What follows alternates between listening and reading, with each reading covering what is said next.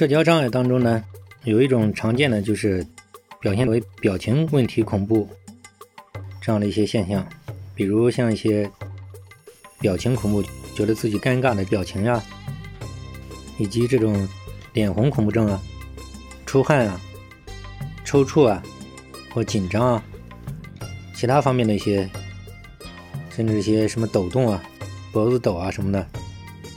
诸如此类的这样的一种。问题障碍，这个表情问题障碍呢，它的治疗要点呢，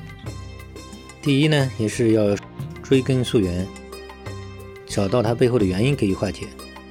第二呢，也是要解决它的冲突，冲突背后的动机，以及它这个内在痛苦、执着背后的这种原因，化解它紧张、恐惧、焦虑隐藏在背后的各种根源。治疗的这个第三个要点呢，可能需要结合认知跟行为训练，就是不是为了训练而训练，而是在生活当中，不要一克服他的一味逃避心理，在有意义的生活当中获得一种突破。我们发现，在社交恐怖症的障碍当中呢，在心理老师的这个系统辅导之下，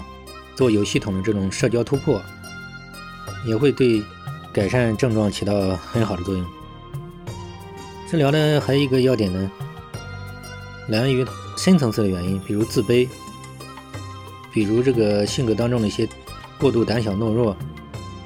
过度在乎别人对他的评价，生活上的不顺，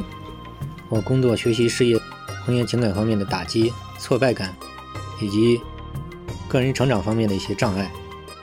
长期的压抑，甚至生活方式的一些紊乱，都有可能。与之关联，所以说主要的一些障碍必须给予化解。治疗的最后一个要点呢，就是一边生活一边化解，行动跟实践的重要性，这样就可以自然而然的转移，而不是说整天关注于这个针对这个症状本身去解决。就我们讲的围魏救赵，或者是在这个问题之外去解决，或者讲釜底抽薪。因为很多心理问题都来源于生活嘛，